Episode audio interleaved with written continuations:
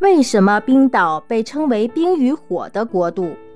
冰岛是欧洲西北部的一个岛国，岛上最大的冰原在瓦特纳冰原。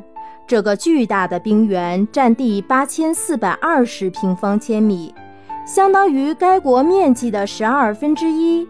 令人感到奇特的是，冰下之物有时在冰中分布着熔岩流、火山口和热湖。瓦特纳冰原上有一个巨大的火山口，称格里姆火山口。火山口内的热湖深四百八十八米，被二百米厚的冰所覆盖。但来自地下的热量又使部分冰融化了。